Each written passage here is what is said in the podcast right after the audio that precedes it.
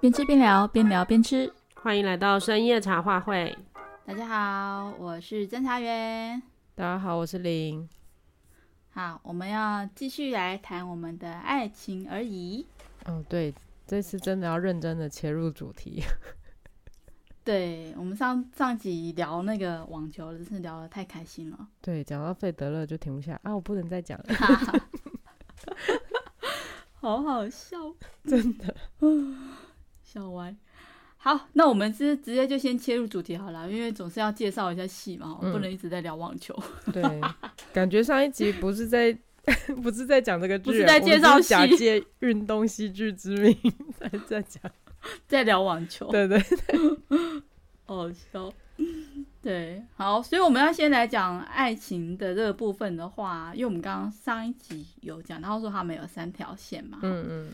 那其实我觉得在呃主线就是宋山川跟梁友安的互动上面，我觉得很呃我自己个人还蛮喜欢的原因是，因为他们差了十岁，嗯。那一开始呢，梁有安。对于宋山川来讲，应该算是一个有点呃看着他背影，然后很崇拜他的这样的一个角色吧。嗯，因为毕竟年长了十岁嘛，又在事业上面有自己的发展。嗯，然后又是一个很冷静知性的女生，这样子。嗯，对，所以对于宋山川来讲，他觉得他自己还不够好。嗯，所以姐他当他他前面一开始其实是有跟呃梁有安告白，嗯，但是被梁有安拒绝了。嗯嗯。那被拒绝了之后呢？其实那时候就呃呃，宋山川他就有点稍微有点沮丧，稍微哈，嗯，然后他就他就回家，在家里的时候呢，他的继父，嗯，他们家是开一个假发店的，这我们等下亲情的时候再再继续介绍这个人物哈，嗯。嗯，嗯，他的继父呢叫安从，就是安全的安，从、嗯、就是那个呃重新开始不对。从前从前的那个从，嗯嗯嗯，啊安从，然后呢，他就就叫他说，哎，川儿，我来采访你一下啊、哦，嗯，你怎么就喜欢上一个大你十岁的姑娘呢？嗯，然后这个川儿呢就说，我不是喜欢大我十岁的，我是喜欢梁有安，嗯，然后这个安童就问他说，那你说说看你喜欢他什么？这样，嗯、然后这个宋山川他就。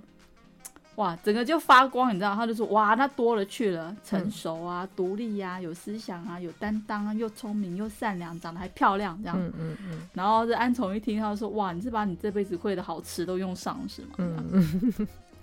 对，在我眼里他最美，就是这么好这样。对。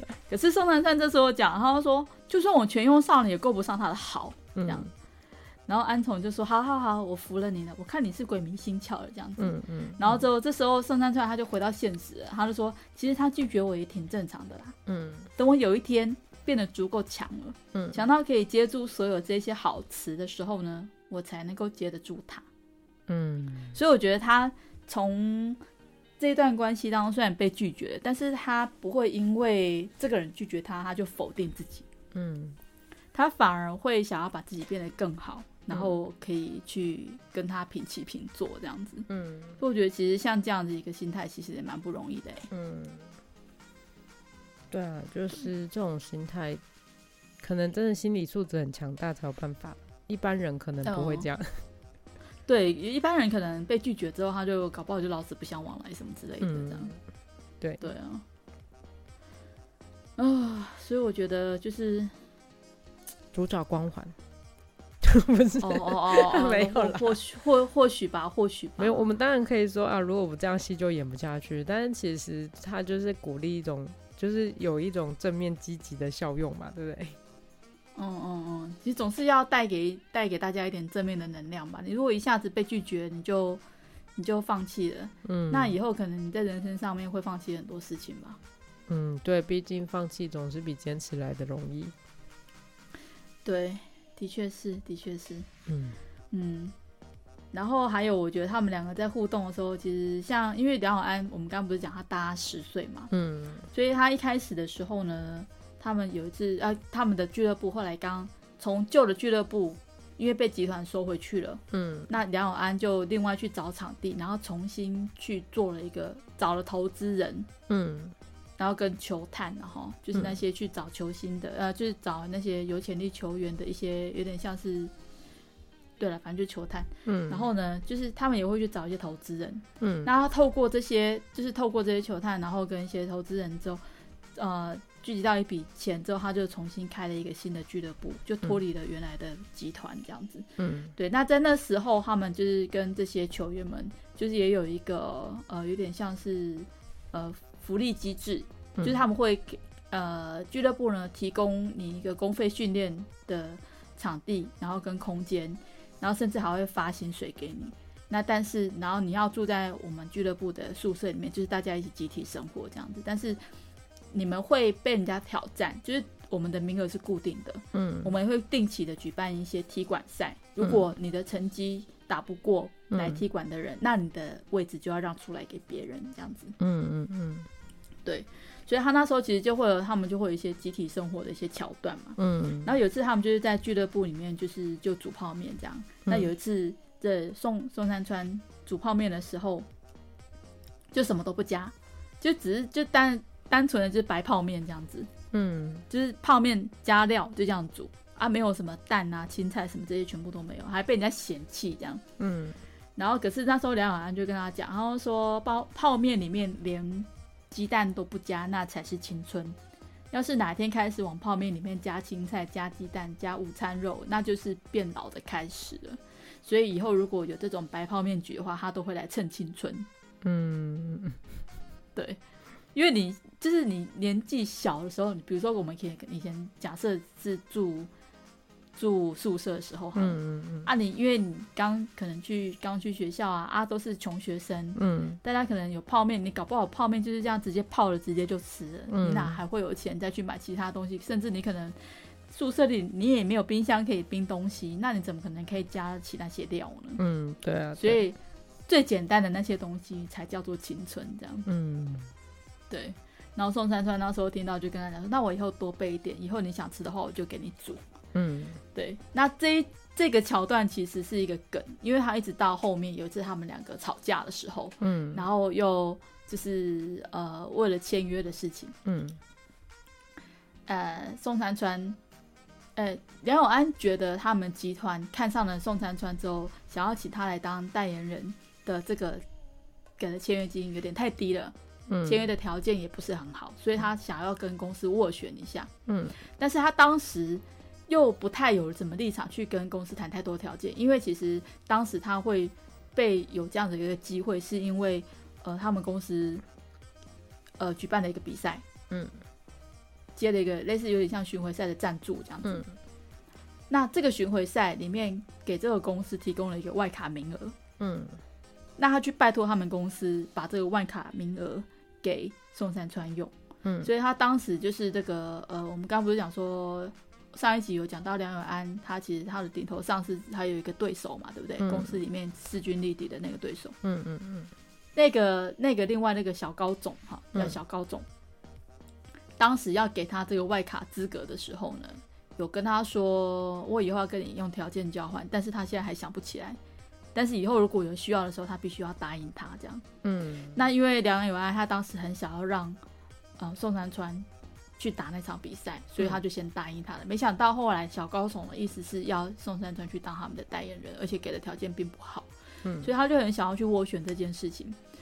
那甚至他们当时正在筹备要要开另外一个分馆的时候，也跟人家谈好，都已经在就是要付付租金了，要签约了。然后结果因为他不愿意答应这件事情，然后小高总就是从中作梗，去影响了他的投资人，先把钱暂停支付。那他们对他们来讲就会是一个很困扰的事情，因为我场地都租了，我要开始去付租金了，所有的东西全部都到位了，开始要用钱的时候，然后你现在钱给我暂停，他不是抽钱，但是就是钱暂停了，嗯，钱没进来，他们后面也很难做，而且都就是就会已经是开烧钱的开始了嘛，因为我就已经契约都成立了这样，嗯，所以他当时就也很很懊恼，就是为什么会碰到这种窘境这样子，嗯。然后宋山川他当时知道之后呢，他就是跟呃私底下去找那个小高总，然后就把这个合约就签了。嗯，那回来之后，他告诉梁永安这件事情，梁永安就非常的生气，因为他会觉得说，你为什么要那么急躁？我已经跟你讲，我在想办法，然后就是来解决这件事情，甚至是争取更好的条件，你为什么要自己自作主张？然后就去签了这个条约，就去签了这个合约，这样子。嗯嗯嗯。然后宋山川就跟他讲说，但是你自己想想看，我现在去找他签这个合约，是不是解决我们现在困境的最快最好的方式？然后他就讲不出话来，因为确实就是嘛。嗯嗯。人家就是就是要送山川而已啊。嗯。对啊。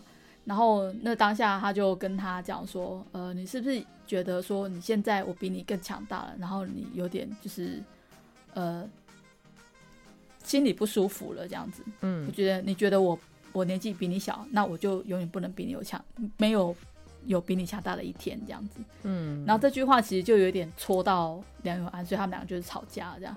那吵架之后，其实他们就好几天就是都都没有碰面嘛。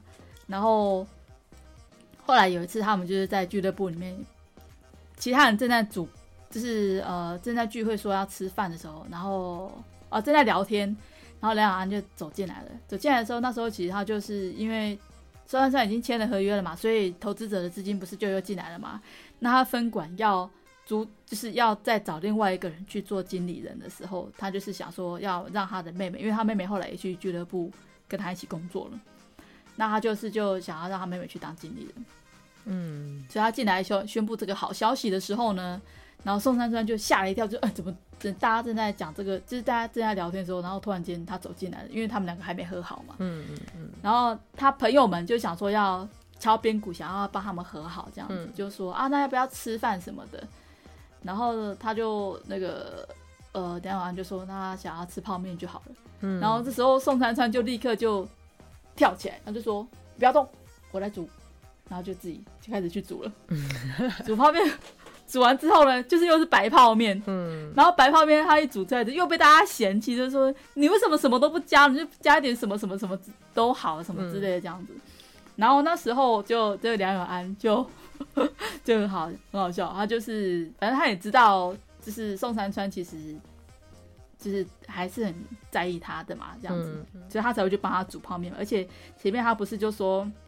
以后有这种白泡面局，他都会来蹭青春嘛。嗯，所以他那时候就就直接就跟大家讲说，我就喜欢吃白泡面。然后其他人一听都觉得，哦，快吐了，快吐了，因为你们两个不是在吵架吗？然后他煮完了泡面，你就讲说，哦，我就喜欢吃白泡面。旁边很多快真的是 被塞了一 满嘴口粮。对，满嘴狗粮，你知道，我就觉得超好笑。但是他，我觉得他这一部戏会让人就觉得很有趣，就是因为他有一些梗，嗯、然后从前面然后铺到后面这样子，嗯、然后甚至他们两个其实刚交往的时候，是因为宋山川在那个外卡赛里面受伤了，他为了要去比这个外卡赛，训练过度，其实在比赛前脚就已经受伤了。嗯，但是他就是去打一些，就是个那叫什么呃一些可能止痛针啊是什么之类的。嗯。就是硬上场，嗯，对，然后后来他打完比赛之后赢了比赛了，嗯，但是他的脚膝盖就是就有点废了，你知道吗？嗯，所以就只好去做手术，做完手术之后他就必须要复健，嗯，那在他们呃做完手术在病房里面的时候，嗯，反正梁永安就跟宋珊珊告白了，嗯，前面是宋珊珊跟他告白，他拒绝嘛，因为他觉得。年纪差太多了，嗯嗯嗯，对，然后最后面是他自己，其实还是好好的看清楚自己的心意之后，就他就直接跟宋珊川告白了，所以他们两个就在一起了。在一起了之后，呢、他就带宋珊川去做复健治疗，嗯，然后他们刚开始去的时候呢，她就就是跟她的闺蜜就在聊天的时候，她就说哇，我怎么不知道谈恋爱这么开心呢？这样子，嗯、因为她以前前一段恋爱其实。结果并不好，对了，嗯、对，但是她就这一次谈恋爱，她就是觉得非常的开心。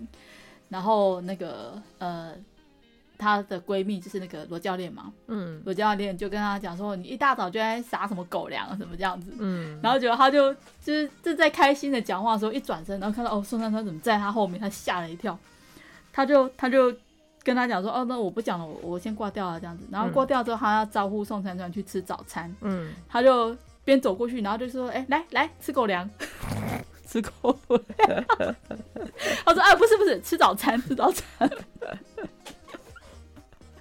就是会有一些梗，你一听到你就突然间爆笑出来，我觉得就其实还蛮蛮好笑的，还真的蛮好笑，真的蛮好笑的。而且他其实，在最后面的时候，他最后一集的最后三分钟，哎，我那时候看完之后一直重刷这最后三分钟，我真的快笑死，因为他们两个对话跟互动，我觉得超好笑。最后最后那三分钟，就是他们已经结婚了，嗯，哎，我现在会剧透哈，就就结婚了，嗯，然后呢？那个梁永安要剪刘海，嗯，然后这个宋山川要帮他剪刘海，嗯嗯。可是这时候其实梁永安有点紧张，就是你你会不会剪头发？你到底能行不行？这样子，嗯。然后结果这个宋山川就跟他讲说：“宝宝，你忘记我是谁的儿子了吗？”然后那个梁永安就跟他讲说：“安从，嗯。”他就说：“不是，我是假发店的儿子。我从小剪到大，我超会剪的，好吗？你相信我。”然后 他就正要动手之后，他就又就是就觉得那嗯嗯，这好像有道理，可是我害怕这样子。嗯。然后结果他就又跟他讲说：“那你还记得我的英文名字叫什么吗？”嗯。他说：“叫 Tony。”嗯。他说：“对，Tony Song，我是 Tony 哎。”嗯。然后我说：“这跟 Tony 有什么关系？” 对啊，这每个人关系。发型师有名的发型师都叫 Tony，是不是？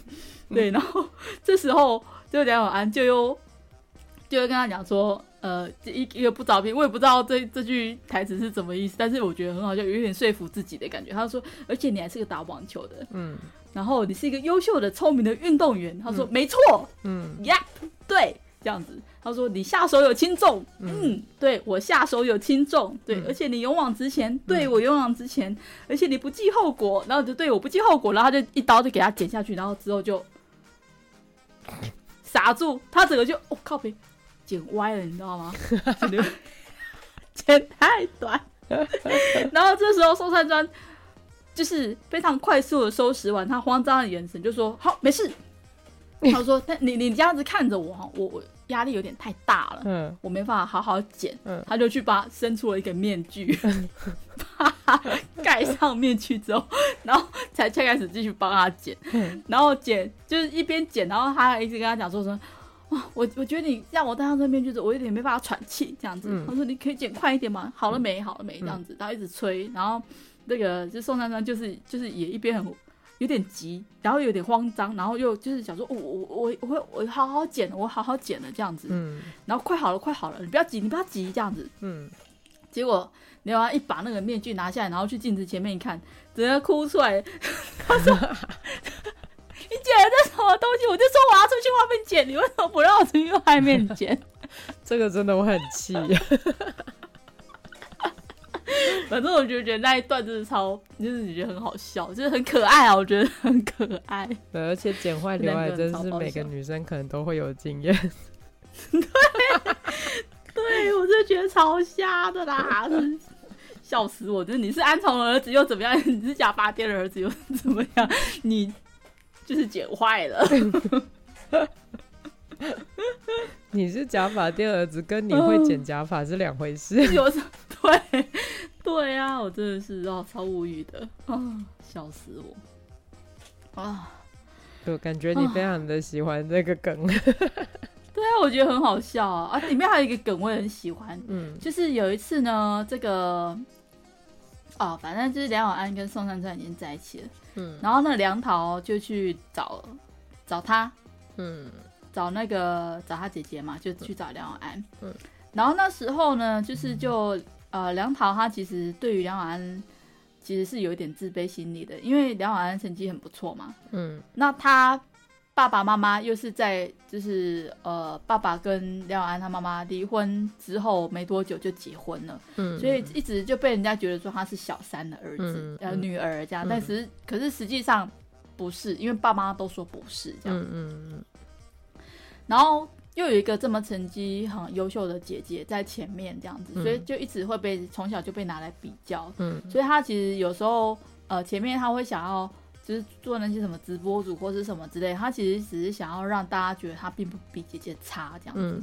嗯、对，所以她后来其实，在跟呃，就是去找梁永安跟他一起工作之后啊，其实慢慢的，你就会发现，其实这个女孩子她也是，她其实人不坏，嗯，而且他因为有做直播主的经验嘛，所以他可以经营那些公众号，就是做小编等等之类的，这个其实他可以做的非常的得心应手，嗯。那后来他也有跟他讲，他就说，呃。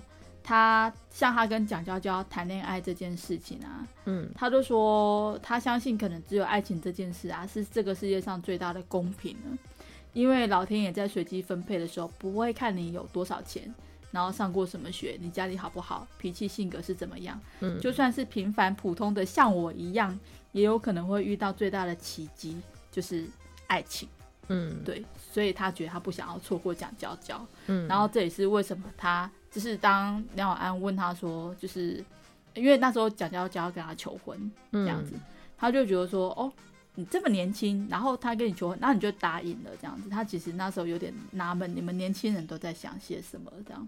嗯，所以这就是梁桃那时候给他的答案，所以他那时候就在思考思考这件事情这样。嗯，就是因为其实那时候梁桃也有跟他说，那我现在还年轻，我觉得我喜欢他，我就给他。就就会跟他在一起。那如果到最后我们两个真的不得已得分开了，那就分开吧。但至少现在这时候我是喜欢他，我是开心的这样子。嗯，嗯，然后他就问了，就是梁友安对于他自己感情的一些看法，还包括他跟宋山川的关系嘛。嗯，那他梁永安就跟他讲说，他觉得现在就像是好不容易的跑到了公交车站，然后结果那一路名为结婚的公交车刚好开走了。嗯。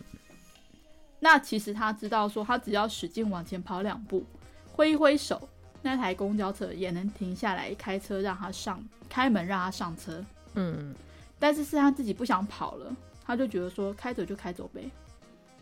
嗯，对，因为反正三十几岁了嘛，好像不是非结婚不可啊。如果两个人处的开心，其实这样子好像也不错。嗯，对，那可是就是因为。他后来听了梁桃讲了这些之后，他就觉得说，好像也是哈，我们其实人生就是这么一次嘛，你豁出去对你有什么损失呢？好像也没有吧。嗯、对，也是。对，所以他后来他就在梁桃走了之后，他就自己发了一个朋友圈，好，就是有点像那种动态消息啊，哈。嗯。然后就说啊，我突然间想要去追追那辆呃那辆公车了，这样。嗯。然后就被宋山川看到，他以为他在外面，你知道，他就传简讯来问他说。你人在哪里？要不要去接你？你不觉得那个 timing 就觉得很有趣？那、嗯、我现在追的那辆公车叫做结婚，然后他来问你说你在哪里？我要不要去接你？也太妙了吧！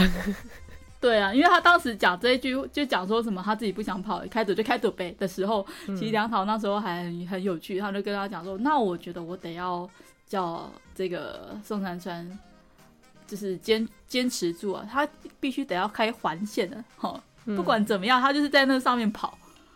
那你只要他你想招手，他就可以停下来的，这样就叫他要坚持住，这样。我觉得这一段其实也蛮有趣的比喻，这样。嗯嗯嗯嗯，对对，还蛮有意思的。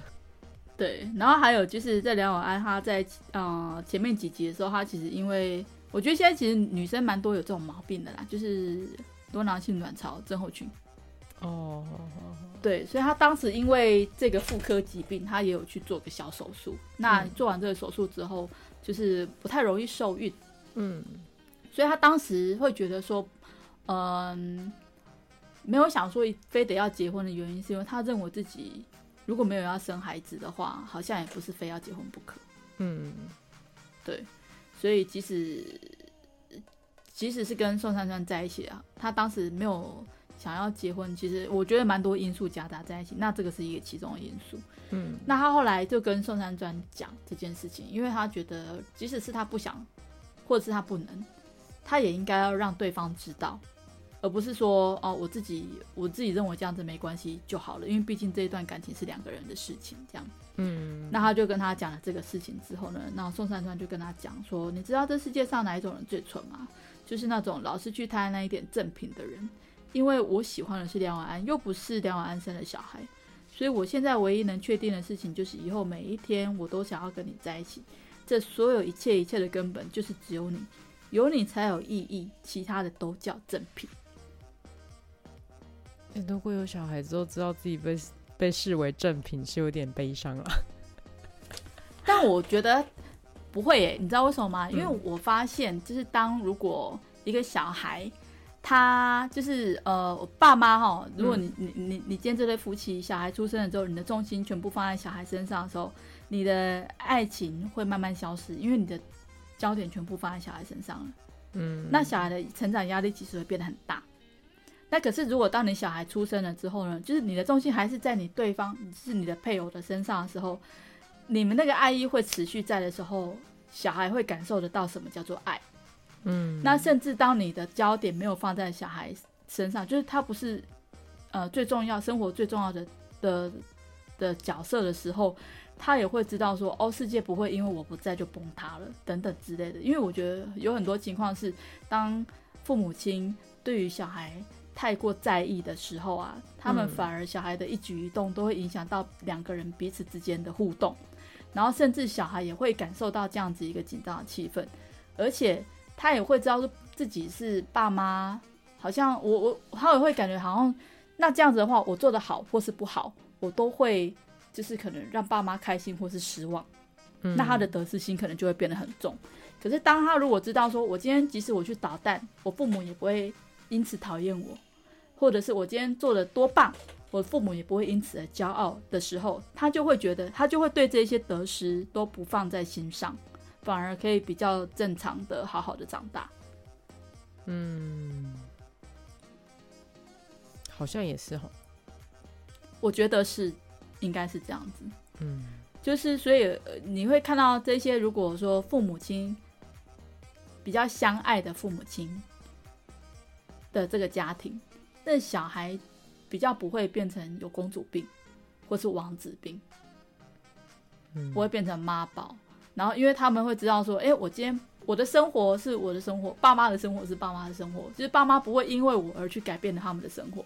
嗯，对。那所以，当今天父母亲他们就是有自己的计划要去做的时候，那小孩他就会知道说，哦，那我这时候，所以这我我自己觉得啦，就是像这样子家庭的小孩，好像都会比较独立。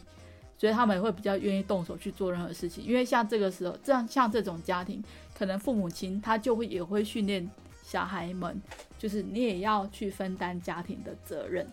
嗯，对，在家庭的自，我们是家庭里面的一份子的时候，每个人都有每个人在这个家庭里面的责任，这样子。嗯，那我的责任，我就是好好的照顾你们。我当然很爱你们，可是，哦，我会爱你们的原因，是因为我先跟你的父父亲相爱了，所以才会有你们。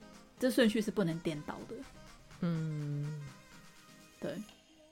那我觉得在这样家庭下面生长的小孩，其实也会比较有安全感，嗯，你会不比较知道什么叫做爱，这样子。对啦，因为毕竟是模仿的父母长大的，哎，对对对对，就是你的父母，其实是你模仿的对象嘛，嗯，对，嗯、没错，对。所以我觉得，其实宋山川讲这个话也是很正确啊，我觉得很正确。嗯，小孩的确是正品。对啦，如果这样说起来，的确也是这样子，没错。对对对对对，嗯，所以我蛮我蛮同意他的观点的。也是，嗯，但这台词写的也太好了，他也太会讲话了。其实他的三观有点太正了。对对对对，那也是有多正向的一个剧这样子。对，哇，这个三观太正，有点太夸张。需要这样子的，这样的剧的，真的。嗯，然后我，然后另外一条线，我来讲一下另外一条线。另外一条线就是那个严导跟呃梅尔安的闺蜜嘛，嗯、就是罗教练。那我觉得这罗教练她其实一直也都是一个神助攻的角色，因为她其实很赞成她的闺蜜梁永安应该要去谈一段感情这样子。嗯、虽然她自己是一个婚姻失败者。嗯，她是一个单亲妈妈，因为她离婚了这样子，嗯、所以自己带着一个小孩。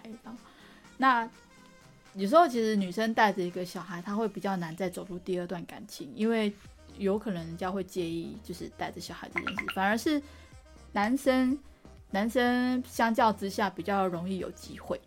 嗯，对，所以在这个。角色里面，其实呃，在这个呃这两个人的关系里面，其实我觉得很有趣。其实到了这部戏结束为止，他们两个实际上都还没有在一起。哦，你说可是他们两个情线这样子？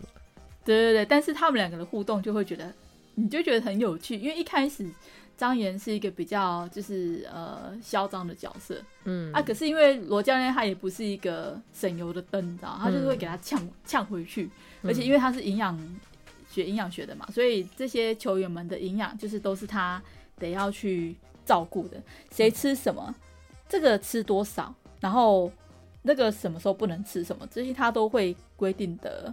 就是很严格这样子，嗯嗯、包括教练。嗯，那所以因为你其实从食物上面就已经被人家规定好之后，他就会觉得说，哦哦好，你说了算这样子。嗯、然后就突然间就从一只老虎变成一只小猫，你知道吗？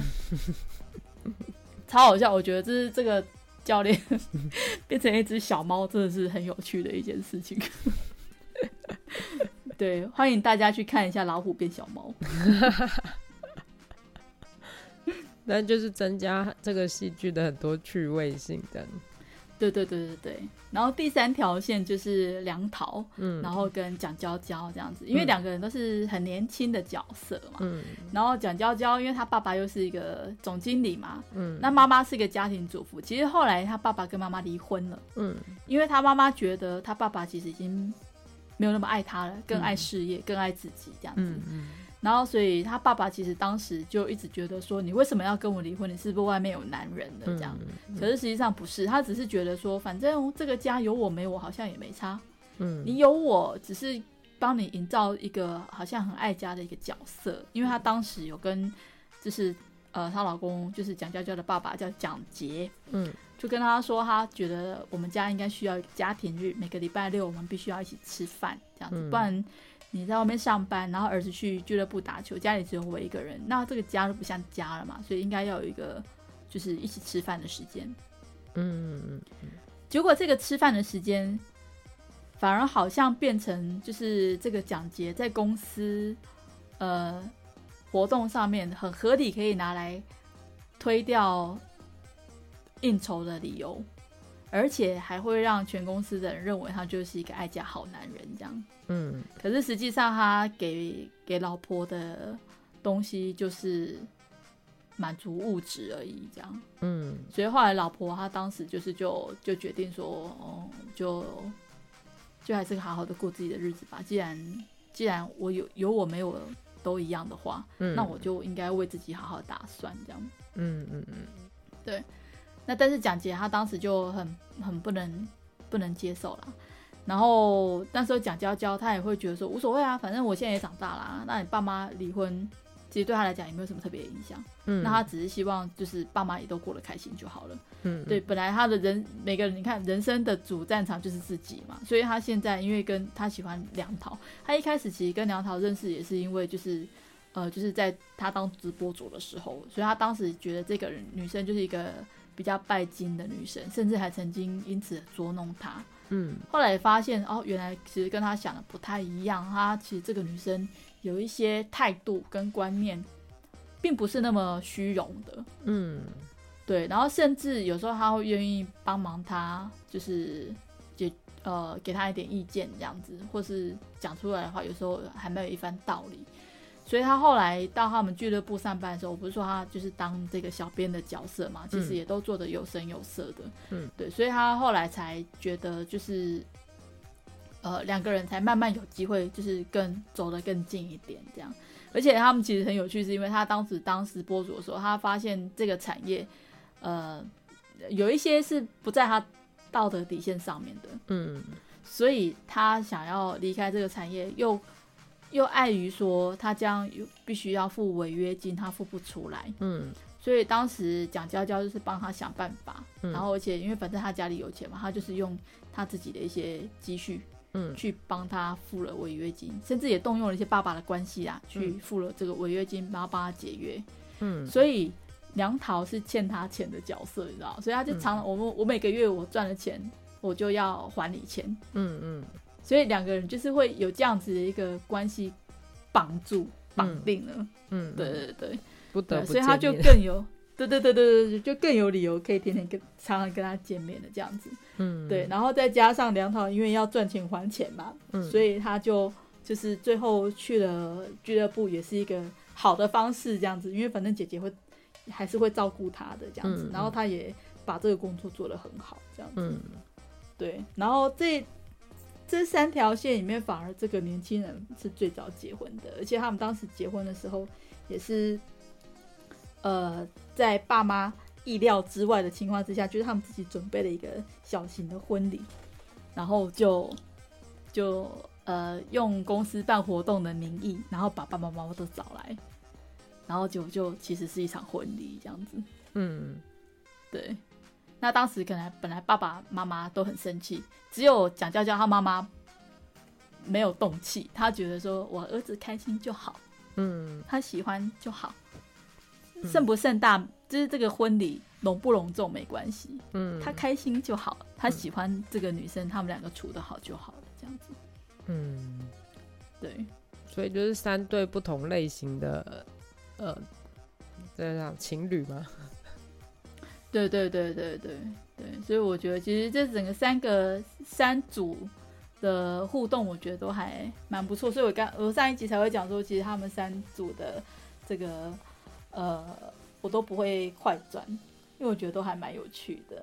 嗯嗯，就是他一边在虽然是一个爱情剧，但是他其实有把每个人的那个角色都塑造的蛮立体的。所以大家就会觉得蛮投入在他们的互动当中的。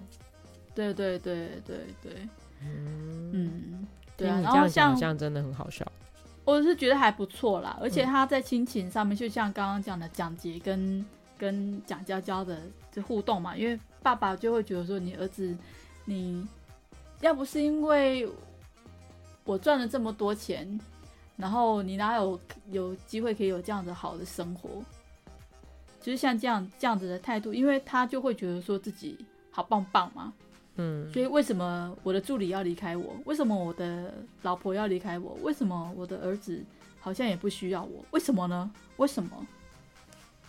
为什么？他就是会有一些这样像这样子的疑问。我觉得这可能真的是中年焦虑，你知道吗？哦，我超有感。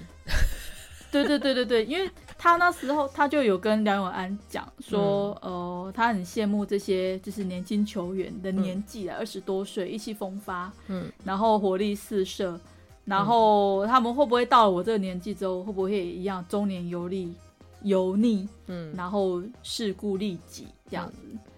然后有安就直接跟他讲，他们说，我一直不觉得少年气跟年纪是划等号的，嗯，因为你一开始的时候勇敢，后来退缩的人也多了去了，嗯，而且他也认为说这件事情其实不分男女，嗯，他都应该好好的去在还勇敢的时候试一试，把这份勇敢坚持的久一点，那这样子的话，也许到了四十岁你会觉得好一点，嗯，你就不会那么油腻了啦，因为你。你保持初心，初心嘛，嗯，对，保持初心，对你就不容易走偏了，这样子，心态就比较也不容易偏了。嗯，对。但我觉得人真的会随着历练啊、经历啊，你说年年岁徒增，但是如果都没有任何变化，那真的就是有点白活了。是这样说没错，可是就像你刚刚讲费德勒嘛，嗯，你前面他是一个攻击型选手，甚至可能会骂脏话干嘛的，但是他最后他也慢慢去修修圆了。但是基本上他，我觉得我我我们刚刚讲意思不是说你都不会变，而是说在你变的过程当中。嗯，就不会忘记自己的初心啊。对啊，我我觉得就是不是说那个改变一定不好，而是说你还是把握着自己永远知道自己要的自己的目标，但是你又有用更好的方法去面对的。对对对对对，我今天看到一句话，我很喜欢哎、欸。嗯，我我今天看到一句话讲说，最完美的状态不是你从不犯错，而是你不放弃成长。嗯，对。我觉得就是当你在成长的时候，在每一个当下就会是一个最完美的你，嗯、因为你比前一分钟的你更好。对啊，我有时候也很想给自己鼓掌哎。我觉得我虽然活得越来越老了，但是我看到年轻的，就是我的同事有更年轻的，很多更年轻的，我我看到他们优点，我都会一直记得说哦，我要学这个这样子。我的，然后这时候我都会给自己在心里拍手，说我好棒。我也觉得、欸，哎，你知道，像我觉得我我昨天也在跟一个攀岩界的朋友聊天，嗯，然后他其实已经有一段时间没有出来做裁判了，嗯，那我们就是在聊一些这个圈子的一些事情，嗯。那我就说，我其实我自己当然在这个圈子里面这么久了，嗯，当然这几年因为疫情的关系，可以比较多时间花在花心思在这上面，嗯，那就会看到它里面有一些问题，其实是可以改改善的，嗯，但是有很多人不愿意去做这件事情，因为他们觉得吃力不讨好，嗯，那我就说，但我愿意去尝试，因为我觉得不管怎么样，你只要有一点点。改变，嗯，下次就会变得更好，嗯，那也只有一点点方式变得更有效率，那我觉得以后大家就会越来越往这个方向前进。比如说，因为那个朋友他是在一个国小里面当当到主任哦，嗯，所以他的行政能力很好，我觉得办活动或是什么的，就是都很好。所以他以前去实习这个裁判长的时候，嗯，当时的裁判长是我，然后他我接他的实习这样子。嗯所以我就看到他在整理，就是呃赛程的工作表的时候啊，嗯、就是可能安排赛程还有分配人员的时候，其实就是都做得很好，嗯、而且会把表格化这样子，把它细节细细的写出来。嗯，那我就会觉得说，哦，这也是一个很好的方式啊，因为我以前可能没有想，没有好，没有什么头绪可以去把这件事情应该怎么样做得更好，但是他就给了我一个方向，给了我一个方式。嗯嗯嗯。嗯嗯对，所以之后我后来发，我就之后在写赛程，甚至分配工作的时候，我都会啊、呃、按照这个模式，然后去安排。嗯，然后我也发现，当我按这样子去安排的时候，嗯，我找来的裁判都更省事了，因为他们就会知道他们什么时候得要做什么事。啊，我们以前不是哦，我们以前就是去、嗯、去了，然后我也不知道赛程，嗯，去到那边当下才知道哦，今天的赛程是怎样，然后呢？啊，比如说今天哪边哪条路线要分配什么，哪几个几个路材，嗯，这样子，那我们可能就是大家看一看就，说哦自己认领，就说哦那我们两个一组，哦那你们两个一组，这样子，嗯、然后就就开始了这样，嗯。对啊，可是其实我觉得这样子大家没有心理准备，我觉得其实并没有很好，所以我都会，我现在就变成说，我就会先把赛程公告给大家，嗯，然后让大家知道说，我们你接下来这两天就是六日这两天的工作，嗯，大概会呃拿工作时间大概会是有多长，嗯，对，然后你要接的赛程有有哪些，你要大概先了解一下，我们是工作量大概有哪些这样子，嗯。对，让大家自己有一些心理准备。对对对对对，所以因为我每次都会做，嗯，所以反而现在又再去呃，就是去比赛的时候，如果没有拿到这些工作表，我反而会觉得很不习惯，嗯，因为我就不知道，嗯、呃，你你现在变又要回到以前的状态，就是我要到当下我才知道我要干嘛，嗯，然后我才能够决定我得要做些什么东西，这样，嗯，可是如果我早点知道，我其实就可以先预先做准备，这样，嗯。对，也是，对啊，所以这样看起来，就是从戏剧里面可以看到，其实我们很向往的那个人生风景。对对对，就是就是让自己不停的变好啦。嗯、其实宋珊珊好像也有提到，在剧里面有提有我我没有写下来那一句话，但我觉得还蛮不错。他觉得说他他很喜欢自己，就是在一天一天变得更好的的自的自己。嗯嗯嗯嗯，因为他当时就是刚进去那个俱乐部嘛，嗯，啊，所以因为已经很久没练网球了，所以你慢慢的从一点一点的，就是基本动作，就是开始练习的时候，你会发现自己打得越来越好，你的球不会乱飞了，嗯，你的你觉得在当下你就可以看得出来自己明显每天都有进步的时候，那个心情就会变得很好，嗯，对对啊，所以其实就是这种感觉。对，有时候有时候就这样吧。人家不是说戏如人生，人生如戏吗？我们也希望在人生里面有这么多，就是让人家觉得开心的事，让自己觉得开心的事情嘛。对对对对对对啊，真的是这样子。嗯，真的。嗯，对啊。然后我其实他在亲情里面啊，哦，这让我讲一个。嗯。亲情里面其实我有一个，我我想要稍微提一下，就是。中山川他当时会去打羽球，是因为他妈妈是一个羽球的选手。嗯，对，那他跟呃，就是另外一个人谈恋爱之后就怀孕了，但是那个人后来没有跟他在一起，嗯、所以他才会跟安从结婚。嗯，对，安从喜欢他妈妈这样子，嗯、所以他其实跟安从跟宋山川是没有血缘关系的。嗯，那安从他其实。为什么会去开一个假发店？是因为他们那个店是开在一个癌症医院旁边。嗯，当时宋山川会有一个十八比十八的心理阴影，是因为他有一次比赛的时候比到十八比十八的时候呢，嗯，他妈妈他突然就是习惯性的转头会去看他妈妈，因为他妈妈对他的训练很严厉嘛。嗯，所以他每个比赛或是什么的，他妈妈一定会到场。嗯，可是他在那场比赛。比到十八比十八的时候，他回头一看他妈妈的方向，嗯，突然发现妈妈不见了，嗯，他找不到他妈妈，嗯，所以他就开始慌了，嗯，就那当下慌张的心情，可能就是对他来讲是留下一个很大的创伤，因为妈妈不是消失一下而已，是从此不见了，嗯，从此不见了，嗯，他也找不到妈妈在哪里，安从也不知道他妈妈去哪里，嗯嗯，对，但是他安从知道他妈妈后来得了癌症，所以他就会想说他妈妈会不会。就来癌症医院治疗，所以才会搬到癌症医院旁边，然后去开一个假发店，这样。因为癌症会做那个化学治疗，会、嗯、会掉头发嘛，嗯、对。然后后来呢，就是梁永安为了要帮，就是呃宋山川解决这个心结，其实也花了一些时间去帮他找他妈妈到底在哪里。嗯，就后来终于找到的时候，其实就是他妈妈已经过世了。嗯，然后那个骨灰。寄放在那个骨那个灵骨塔那边，嗯、好像是有年限的。嗯，说如果这个年限到了之后，没有人来认你，有些有可能这个骨灰就会被处理掉了。这样，嗯嗯，嗯，那他们就是在那个年限之前到期之前，嗯，然后就找到了。嗯嗯，那找到了之后呢，他当然宋山川他就是就非常的难过，因为嗯，可能预期知道自己不会再。不会再见到妈妈，或者是可能妈妈状态不好，嗯，但是当下你知道说，哦，妈妈真的死了，嗯，然后只剩下骨灰，虽然见不到人，只有照片，嗯，嗯，但是那个难过的心情，可能就是还是当下就又涌现了，就是他当时在那个妈妈的这个骨灰坛前，就是哭得很可怜这样子，嗯。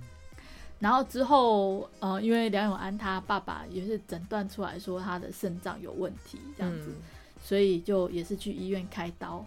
那去医院开刀是因为他当时因为爸爸跟他妈妈离婚的时候，其实可能对他妈妈造成很大的冲击，所以他也觉得他爸爸，而且因为离婚一年之后就就结婚，然后小孩就出生了，妹妹就出生了，所以他当时也就是很不不太能谅解爸爸这样，嗯，所以他虽然爸爸偶尔还是会对他，其实常常会看到他就会对他示好，但是他有点不太能接受爸爸的好意这样，嗯，那他那时候就因为爸爸。就是诊断出这样子的病症嘛，所以要去住院开刀。嗯、当时也是有点担心，所以梁桃也是很慌张，就不知道该怎么办，就去找他商量的时候，在去他家找他的时候，结果刚好碰上了梁永安他妈妈也在他家。嗯，那梁永安他妈妈一看到他，也当然是觉得很北宋，因为他就觉得他是小三的女儿嘛，就是抢走我老公的人的人。的小孩这样子，他就看他很不顺眼这样，嗯，而且也觉得说，那你爸生病，你应该去自己去想办法啊，你干嘛来找梁永安这样？嗯、对，所以但是梁永安其实他也就是不管怎么样，总是自己的爸爸嘛，嗯、所以他虽然不太愿意原谅他爸爸，嗯，但是他还是会想要关心他爸爸，就是去开刀完的症状。那宋山川其实知道这件事情，他也知道说他其实有点关心爸爸，希望他呃不管怎么样。就是该做的还是得要做这样子，只是他自己现在没办法去做这件事情。宋山川就愿意去替他去照顾他爸爸。嗯，那梁永安他也会觉得说，他觉得很奇怪，就是为什么这件事情宋山川去替他做的时候，他不会觉得有心理负担，就是因为他觉得就是宋山川理解他就是过不去的那个坎。嗯，但是他因为没有办法对妈妈做到尽孝，嗯，这个部分，因为当时年纪还小嘛，嗯，所以他愿意在这个时候就是去帮梁永安做件这件事情，我觉得也算是一个有点代偿作用吧。就是我虽然没有办法替我妈妈做这件事情，但是梁永安他不愿意替他爸爸做的时候，我我可以去补足这个部分。所以那时候他就告诉梁永安说，因为他为什么去做这件事情，是因为他想起了他妈妈，他是有过像这样子就是失去亲人的体验嘛。嗯，所以亲人的最后时刻，不管是因为什么原因错过了，心里多少是会有遗憾的，而且是会这个遗憾会很长久的积在你的心里。嗯，所以他才会希望去帮梁永安做这件事情，就是即使是中间过程你没有参与，但是因为我做了，我也会告诉你。真的当下是什么什么样的事情，尽量去减少他心里面的遗憾，这样子。嗯嗯。然后其实也是因为看了这部戏之后，然后就是这句话，嗯，呃，就你知道，因为那时候我们不是前前几在年初的时候，那时候我们本来不是要约去新加坡，嗯，然后结果那时候刚好我爸过世嘛，那时候其实我们也不知道我爸的症状。状况到底会怎样？到底会是在我去新加坡之前，然后就就就往生，还是说，哎，等我回来新加从新加坡回来之后，我还来得及见他最后一面？所以当时不是就其实我也很纠结嘛，因为其实两边都是我觉得我我在就是我这当下我很想要去做的事情。嗯。可是因为那时候可能因为我已经看完《爱情而已》了，他这句话其实对我来讲是有效果的。嗯嗯嗯嗯嗯。所以后来我才会觉得说，嗯，我觉得的确是因为我没办法去赌这件事情。对啊，对啊。说我从新加坡回来之后，我爸还在不在这样子？嗯嗯嗯。对，所以我后来就觉得算了。如果说就是这我就是我生命中注定得要错过，嗯，就是去这个国际年会的机会的话，嗯，那就错过吧。我觉得确实就像孙珊珊讲的，就是如果在我亲人的最后时刻，嗯，然后我错过了，那这个是补不回来的。对啊，因为毕竟生命失去就是失去了嘛。对对对对对对，嗯，对，嗯，的确也是。对啊，所以其实有时候，但这种只要是这种亲情的梗，哦，嗯、特别特别戳我的泪点，就在我呃我爸过世之前，嗯，也是一样，就是只要是讲这种亲情的的呃戏。嗯。的这个段落就会特别特别戳泪点，嗯，其实我也不知道为什么，因为我觉得这就是因为你很在意这件事，也有可能是，可是其实我我不知道，也可能是因为性格使然了，哎，这就要推给又要推给星座了哈，对，就是我对于其实对于家人的关心，就是都是一种远端的关心，然后就是有点疏离，很疏离，嗯、就是明明。你也关心他们，嗯、然后就是家人也对你很重要，可是你很难把这些爱说出口。嗯，对。但就是说，我觉得好像很难说出口，嗯、但是你又很想要去，不一定是表达。你觉得其实你只是真的想关心他们，只是比较没有没有方法的。然后再就是距离也是一个问题的。哦，对啦，也是也是啦，所以就变成说我可能，嗯，会不会有一天也变得跟蒋捷一样，就是到最后都只是用物质去满足他们，比如说就关心妈妈说，哎、欸，那个用完了吗？我帮你买。但问题是，或者是哎，怎么这个东西要了吗？送给你。我没有到中年油腻，谢谢。不是我，我觉得他，我觉得是这样子。我觉得我，我虽然没有看过这部戏，但是你说的那个蒋捷的形象，是因为他想要，呃，有些人是为了刷存在感，那个刷存在感是我觉得我没有被看见，然后我想要被看见，所以我做任何事的目的是为了要被让自己被看见。可是有时候，比方说，就像同样一件事，就是那个没有了，我帮你买这件事，是你观察到它没有了，然后你会说，哎、欸，我来买，我我来，我买了这个东西，就是我看到你没有了，这个就是你主动关心他的行为啊。哦，对，哦、这个这个就虽然是一样的动作，但是差别 根本上的差别很大的，动动机不同，动机，对对 对，对，动机很重要的，对对对对对，动机很重要。虽然我们总是说不要只看他说了什么，嗯、要看他做了什么，但其实我觉得说跟做有时候你你就是要认真的去观察一个人啦。嗯嗯，对，毕竟说跟做都是外显行为嘛。哦，也是啊，也是啊，对。对啊，所以才会说，真的，我觉得这人跟人之间的关系太难了。嗯，因为很错综复杂嘛，有时候你做的事情别人不一定能懂。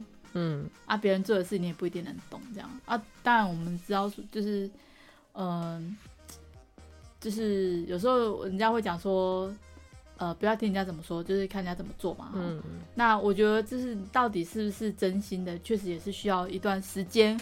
或者是说这个人的一个表现的方式，你才能够看得出来他到底是是真真心的在做这件事情，或者是呃带着一个尊重的心态来来来维系这段感情这样子。对啊，就是要相处啦。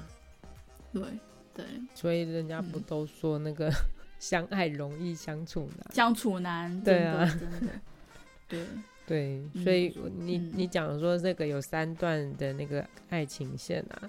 但其实里面有很多各种不同类型的关系，这样。对对，没错没错，所以我才会觉得，其实这一段，就是这这部戏我还蛮喜欢的原因，是因为它就是，呃，至少都还蛮正面。呃，看剧我也不喜欢看那种负面的，因为我干嘛去看一个让我觉得对，现实已经累积负面情绪的？对对对对对，现实已经够苦了。对，就当然是要看一些正面的嘛，然后开心的嘛，甜的嘛，嗯、这样。嗯对，所以我觉得这个戏至少说他在各个人物关系里面，大部分嗯都是往呃正向的方的方向去发展。嗯，嗯，其实一开始可能是一个不健康的关系，比如说就是像蒋杰，他就不愿意让梁永安走，因为他觉得这个人很好用。嗯，对，像像这样的心态，我觉得任何人任何职场都会有啦。嗯。对，那但是其实他他会去尽量去打破这样子一个僵局，然后帮自己找到一个出路。我觉得其实确实在我们的人生当中，我们就是要有一些有时候啦，你就是要破釜沉舟嘛。嗯，对，我如果不喜欢，我可能想不出来我喜欢什么，那我自己至少知道我现在不喜欢什么。那如果不喜欢的东西，你还要让自己被绑在这个地方，那你就是将就自己而已。嗯，对。那你是不是只能先把这个不喜欢的先抽离了之后，你才有可能慢慢去接触到你喜欢的东西？嗯，也。所以我觉得这个心态就是确实是需要有一些勇气跟决心。嗯嗯嗯，我觉得他可能对自己也有一定程度的自信心了。啊，是的，是，也是，也是。嗯，像我现在就不太有自信。我们是 always 没自信，太阳十二宫怎么会这样子？嗯，没有，我也是。因为我们太阳十二宫啊，常常会自我感觉很不良好啊，哦、就是在在这个这个宫位上面，对，哎，怎么又突然间讲起星座，好笑，真的，好吧？我觉得，我觉得，当然就是生活真的很苦，所以大家如果想要看开心的、真相的，就可以去看看这部《爱情而已》。对，推荐给大家哈。我们后续还会有其他我觉得好的剧。可以会跟大家介绍，因为我真的真的很爱写感想。哦，侦查员的感想真的非常的丰富，这样，而且他都看到很细哦，每一句台词都会记得。我在记流水账嘛。没有没有没有，这这还是很厉害的一个，嗯、一个流水账是。对，我我觉得这个技能也是蛮厉害，你可能在某个不经意的时刻点亮了这个技能的。哦，对，我也不知道什么时刻，但反正现在目前是我自己看剧的时候会有会有的这样子的一个行为。嗯，对对对对，嗯，对啊，好吧，那我们今天就先讲到这里啦。嗯，谢谢大家收听，我们下期见喽，拜拜，拜拜。